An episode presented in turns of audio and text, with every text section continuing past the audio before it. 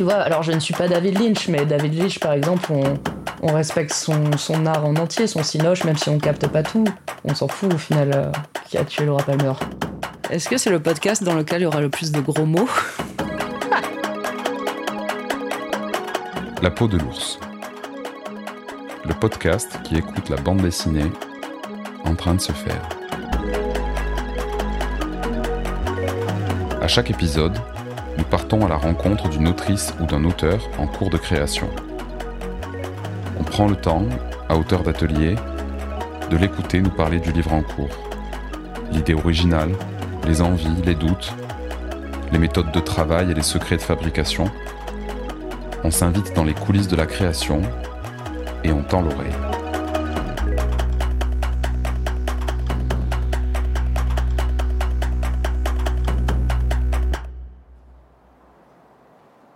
Direction le Grand Est pour ce troisième épisode. C'est à Strasbourg que je retrouve Margot Messonnier, à deux pas du Café Koenigs.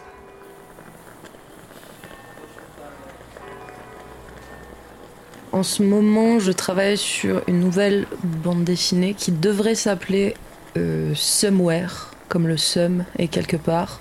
Donc c'est pas très loin de Farware, là où il y a bah, et pas très loin du Middle of Nowhere, là où il y a Erstein Costis. Donc on est un peu sur la même map. Donc a priori, on serait sur euh, un duo de personnages qui vient d'emménager euh, dans cette ville de Somewhere.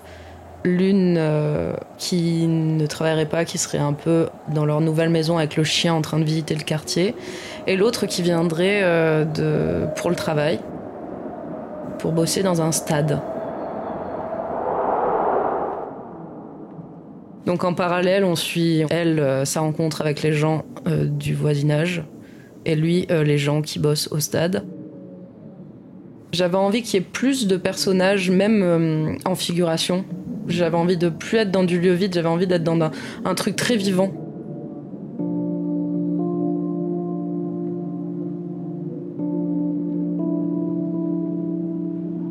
Margot Messonnier est née en 1992 à Montpellier et sort diplômée en illustration de la Haute École des Arts du Rhin à Strasbourg en 2017. Très inspirée par les peintres surréalistes mais aussi les banalités de la vraie vie, Margot raconte avec lenteur et talent les tristes destins de personnages lambda dans des mondes de fin d'été. Sa première bande dessinée, Erstein Costis, paraît aux éditions Magnani en 2020, suivie de Far Aware, toujours chez Magnani, en 2023. En fait, là, en discutant avec Julien euh, Magnani pour la suite, quand on bouclait Far Aware, il me disait que ça pourrait être intéressant euh, de bosser sur des formats plus courts et peut-être en série ces codes un peu de série, qu'est-ce que, qu'est-ce que j'en fais? Euh, Je parle de série euh, de, d'albums de BD, mais aussi de série en tant que telle, un peu de soap opéra. C'est un truc euh, que, dont Julien me parle beaucoup quand il voit mes castes de personnages. J'avoue que c'est quelque chose qui m'a grave séduite, le fait de peut-être d'avoir un casting, de le retrouver sur plusieurs petits formats. Je suis moi-même grande consommatrice de The Office et de Malcolm. Ce sont un peu mes références principales pour ce projet, en termes de format, de casting et d'ambiance aussi. Je suis en train d'apercevoir d'autres enjeux euh, qui me sont chers, je, mets le doigt dessus euh, tranquillou quoi. Et voilà, il va s'agir de trouver euh, une approche un peu nouvelle, qui je pense restera, elle sera forcément émanée de tout ce que j'ai fait avant, mais on va, on va changer un peu des grandes plaines désertiques, euh, je crois. On va être dans quelque chose de plus, plus quotidien, peut-être, plus familier. Et en même temps, il y aura toujours des, bonhommes euh, avec beaucoup de doigts et, et des vitres cassées et des ballons et des soleils. Je pense qu'il y aura toujours ça. Mais ce sera différemment amené.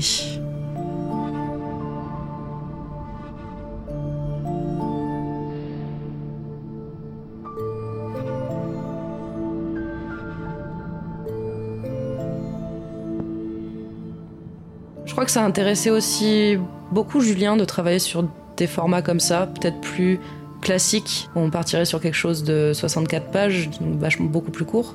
Je crois que c'est quelque chose, lui, qui l'intéresse autant de tenter des choses euh, comme ça qui, a priori, ont l'air plus classiques, mais finalement restent dans sa veine éditoriale.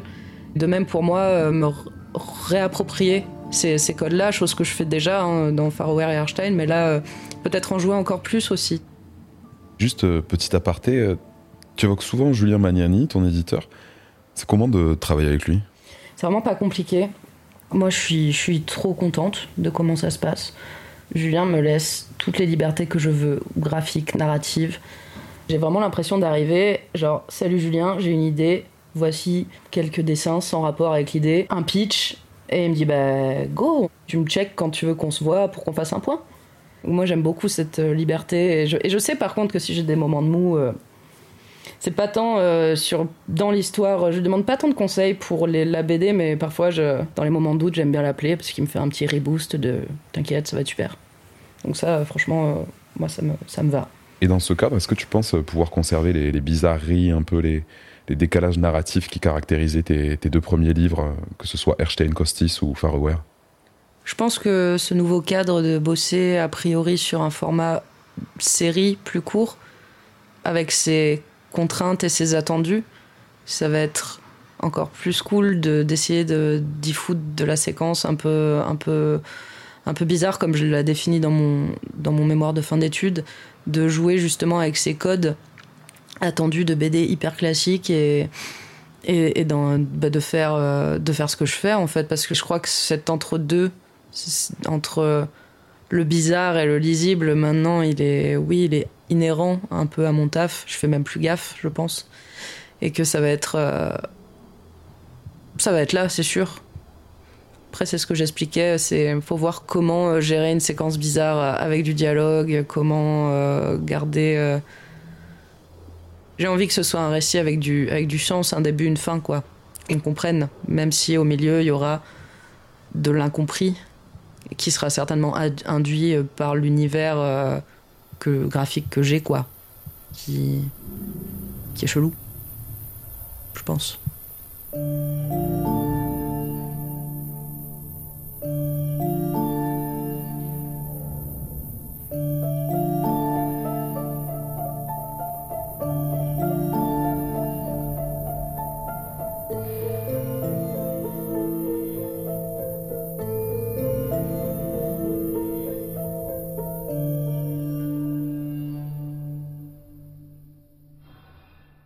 C'est comment de se lancer dans un, dans un nouveau projet? C'est, étrange parce que, parce que c'est un processus euh, assez impalpable. Il y a ce moment où tu réfléchis, tu dessines, sans trop savoir ce que tu vas faire, tu vois, dans une pratique quotidienne, sans te dire aujourd'hui je démarre un nouveau truc. Puis à un moment, euh, à un moment tu te dis, tu sens la nécessité de commencer quelque chose. Oui, c'est vraiment un ensemble de textes et de dessins qui vient en même temps. Là, pour une fois, j'ai tout fusionné dans un carnet. Il n'y a pas longtemps, je pensais même que j'allais commencer cette histoire. Et puis là, euh, Farware est sorti et ça m'a mis un gros moment. Ça m'a mis un effet de recul. Je pense que Farware a, mis cet effet de recul sur ce projet car les retours, en fait. C'est con, hein, mais il y a une espèce de truc euh, de d'aval. Est-ce que que c'était bien? Est-ce que, est que j'ai encore le droit de faire des trucs, tu vois c'est, Et c'est complètement abruti. Et euh, ouais, fait chier un peu. Clairement. Hein. À ce stade de ton travail d'écriture, euh, est-ce que tu as l'impression que la façon dont ton livre sera reçu influence ton travail de création? À ce, à ce stade d'écriture, la, la, la, réception, franchement, euh, elle n'a pas d'importance. J'espère Mais comme tout le monde qui fait euh, une œuvre qui doit être diffusée, t'as envie qu'elle marche, évidemment. Mais par contre, c'est pas un truc euh, important du tout dans mon processus créatif. Je fais pour moi, tu vois, je fais pas pour que ça se vende. tu vas pas chez, les indépendants si tu veux gagner de l'argent avec euh, de la BD, je pense. Malheureusement, hein. on, aimerait bien. Et d'ailleurs, à propos d'argent, euh, comment est-ce que sera financé ce nouveau projet? Enfin, je veux dire, comment est-ce que là, toi, tu te rémunères sur ton temps de création?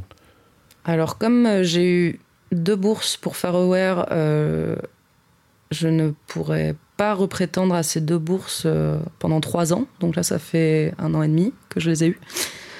Donc clairement, euh, clairement, ça va être à base de, j'espère, un peu de travail de commande, un peu de RSA, s'il existe encore. C'est un peu la dèche, mais après, bon, je, je m'organise, quoi. J'ai la chance de pas avoir de loyer d'atelier, je travaille chez moi. Mais non, pas de financement là, a priori, euh, pas plus quoi. On verra. Donnez-moi du taf. Dis pas ça, coupe ça. Donnez-moi de l'argent. Donnez-moi de l'argent. C'est une source de stress important, euh, cette question financière? Ouais, c'est quand même un gros stress parce que ça participe. euh, Enfin, le stress de l'argent est quand même méga présent dans le sens où j'ai pas envie de solliciter euh, ma famille pour m'aider. Faut dire quand même que la CAF, c'est stressant aussi. Parce que notre statut, euh, malheureusement, euh, nous donne pas d'a- d'allocation chômage. Donc, en fait, quand on travaille pas, on n'a pas d'argent et que souvent, les artistes, on est obligé de faire appel à la CAF et on a la chance d'avoir ces droits-là, mais malheureusement, on vit dans un état qui nous fait sentir comme une merde lorsqu'on les touche. C'est un peu usant, quoi, de pas avoir de thunes et que notre travail soit pas reconnu comme un vrai, comme un vrai métier, quoi. C'est c'est chiant.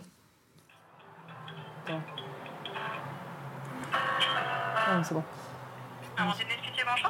Oui, bonjour. Euh, je vous appelle pour avoir un petit renseignement car il y a quelque chose que je comprends pas sur euh, la mise à jour de mes cotisations.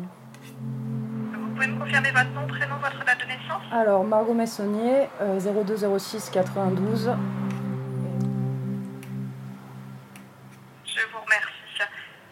Écoute pour votre question.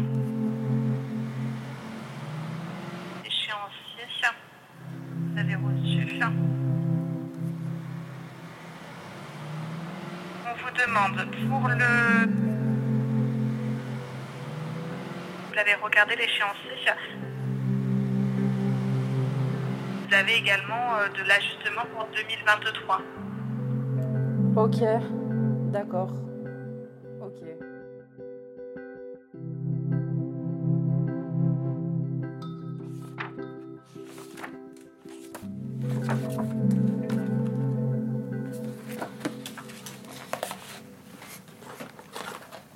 Alors, sur mon bureau, il y a il y a des pro-marqueurs, de, les pro-marqueurs d'antan. Voilà, ça a fait un trifouillou de, de feutre. Après, a priori, euh, il y a des petites encres, donc euh, un peu de toutes sortes. Il y a du acrylic ink sennelier, il y a du écoline, il y a un truc japonais que mes colocs euh, m'offrent chaque année quasiment pour mon anniversaire. Une vieille palette dégueulasse avec des croûtes de peinture. Il y a donc de l'aquarelle, un petit format. Ah, un petit bruit de dafalgan pour les matins difficiles. Ça, c'est ma mamie qui m'a offert ça à Noël. Trop mignonne. Il y a encore plein de place pour de nouvelles couleurs. D'habitude, il y a un petit pot de confiture vide qui me sert à, à- à mettre l'eau. Bah là, il y en a, mais il fait le pot à créer. En vrai, euh, ça sonne comme un truc terrible, mon bureau, mais c'est plutôt clean. Ensuite, il y a bah, des choses que j'aime bien. Cette lampe-là, des petites statuettes euh, offertes par un espèce de petit cheval africain et un petit cheval grec assez élancé. On dirait un personnage de... une mythe. On dirait un personnage de Anna et Fish un peu. Il y a quoi? Il y a un poste euh, radio, des pinceaux, du bordel, une multiprise avec euh, quasiment toutes les prises utilisées. Et des règles. Bah là, il y a des, ouais, des règles, c'est des normographes et des traces C'est ça aussi, c'est des trucs que j'ai ramenés de, de Chine il y a longtemps. Comme on est plein de bonnes résolutions à chaque euh, nouveau projet, je me suis dit, bon, je vais acheter un carnet et tout mettre dans ce carnet, comme ça je serais pas éparpillée de dingue. C'est le premier de la série, donc là je suis hyper, euh, hyper dedans, genre ouais, premier épisode.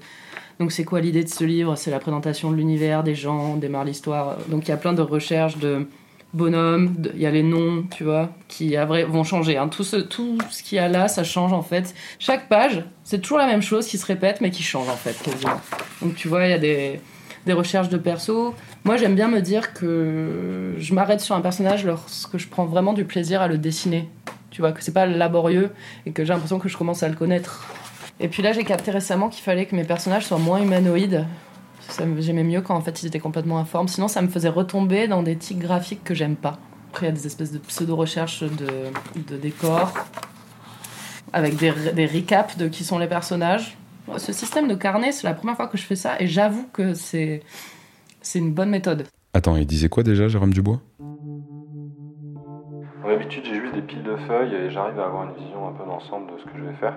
Là, comme le livre est plus long et qui s'est fait sur une période de temps beaucoup plus longue, j'ai commencé un peu euh, à perdre pied. Donc, je me suis fait un cahier où je mets les, choses qui sont en rapport au projet dans le cahier. C'est- mon niveau d'organisation. Donc, au bout de 10 ans, je me suis dit peut-être que si je rangeais les trucs au même endroit, comme ça, j'arriverais à m'y retrouver.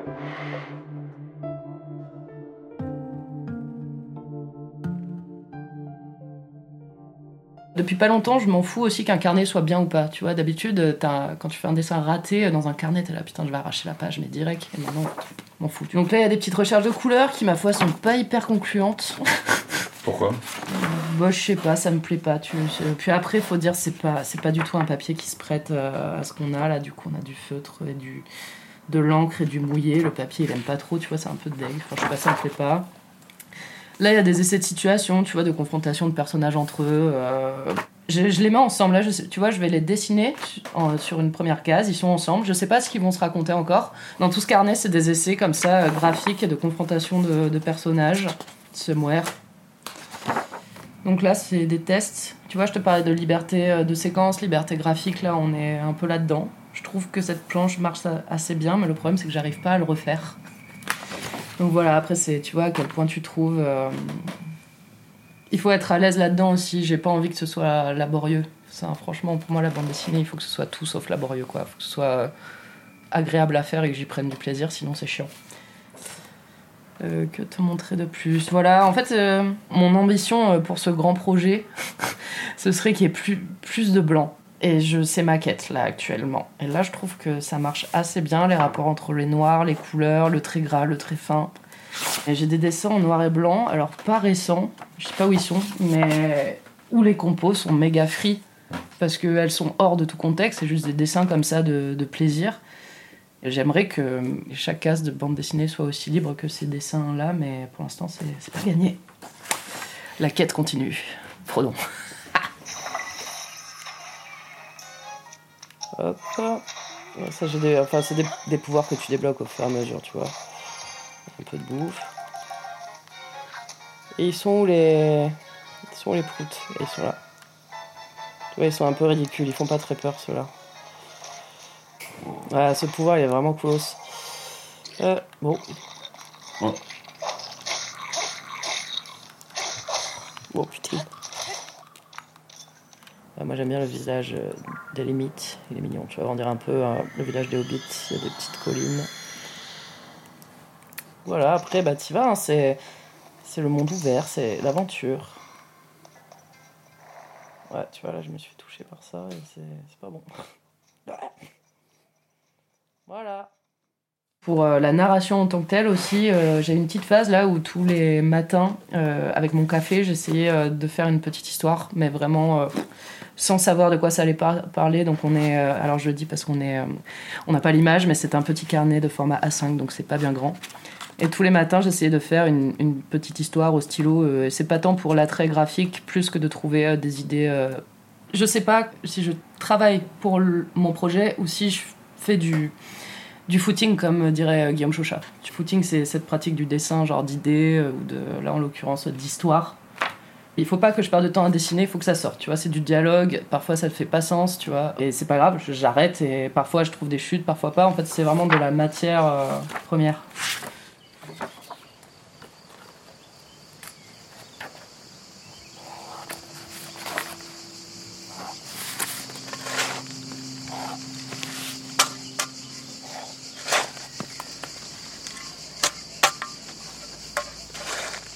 Jardinier de formation.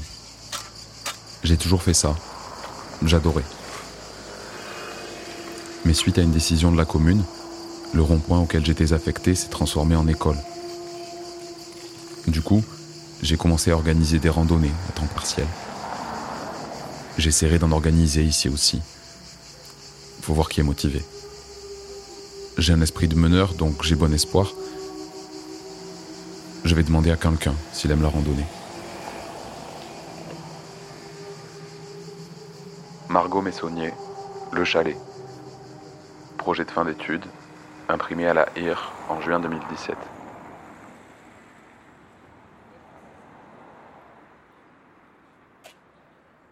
En t'écoutant, j'ai l'impression que dans ton processus créatif, il y a beaucoup de choses qui passent par le faire, par le geste. C'est vraiment en faisant que les idées viennent. Quoi. Je, je passe pas par un truc genre de page blanche en me disant alors je vais faire ça. C'est vraiment, je fais des trucs. Euh, parfois ça marche, parfois ça marche pas. Parfois des choses me plaisent, d'autres pas. Et après, sur le, temps que ça prend, ça fait un espèce d'effet d'entonnoir. Qu'est-ce que je garde Qu'est-ce qui m'intéresse? Parfois j'ai un peu des obsessions. Tu vois, en ce moment je joue à Zelda. j'ai un petit bail avec les châteaux. Donc là, en ce moment, j'ai envie de mettre des châteaux dans ce projet. Je sais pas, encore une fois, voilà, là, tu vois, il faut que le temps passe et est-ce que, est que le château subsistera ou pas, euh, on le verra bien.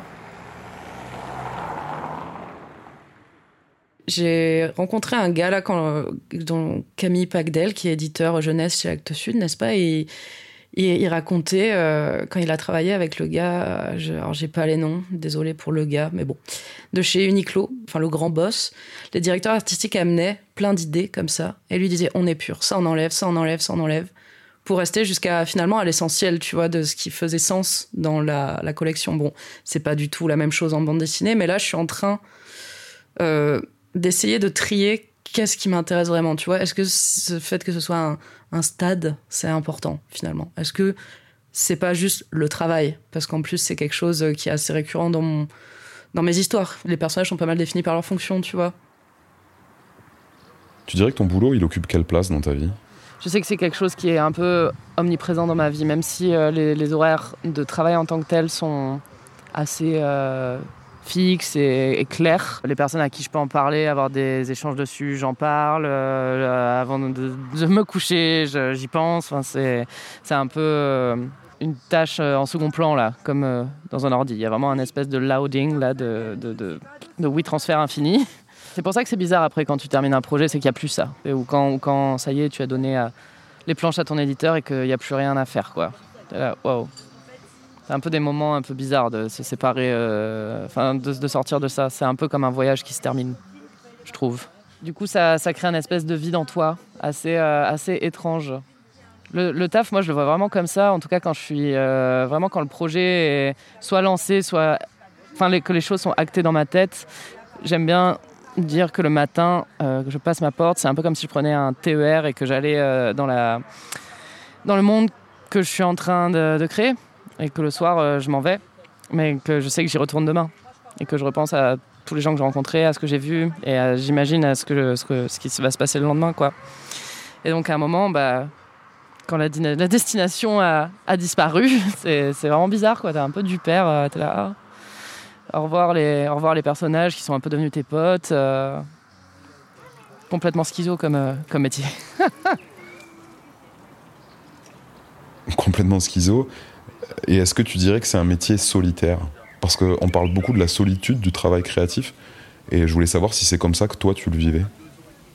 Pour moi, c'est une solitude que j'apprécie vraiment en fait. Je pense qu'elle est nécessaire. C'est pas une solitude euh, au, sens plombon du terme. Je m'entends très bien avec ma solitude et elle elle est nécessaire à, à, mon bon fonctionnement. J'aime bien ça, mais c'est pas du tout. Pour moi, je, suis pas un espèce de freak dans une cave en train de faire des, en train de faire des, Mickey quoi. Je, je, je, me sens, je me sens pas en décalage. Euh, avec les autres euh, plus que ça quoi enfin en décalage oui mais, mais pas parce que je fais de la BD en tout cas Chinou à cette très belle session je suis un peu deg je c'est trop bien, mais c'est comme euh, je suis euh, dans la première euh, saison de la peau de l'ours. Ainsi s'achève ce troisième épisode de La peau de l'ours. Le mois prochain, cap à l'ouest. Nous reporterons les grandes plaines de la Bretagne armoricaine. Il sera question de retour à l'âge de pierre, de création linguistique et de marché aux poissons. D'ici là, portez-vous bien, que vous soyez sur de lointaines plages, au PMU de Schiltigheim ou ailleurs. Réalisation et entretien François Poudevigny. Création visuelle Amina Bouagila. Création sonore et mixage Arnaud Forest sur une musique originale de Fun Fun Funeral. Podcast réalisé avec le soutien de Toulouse Métropole.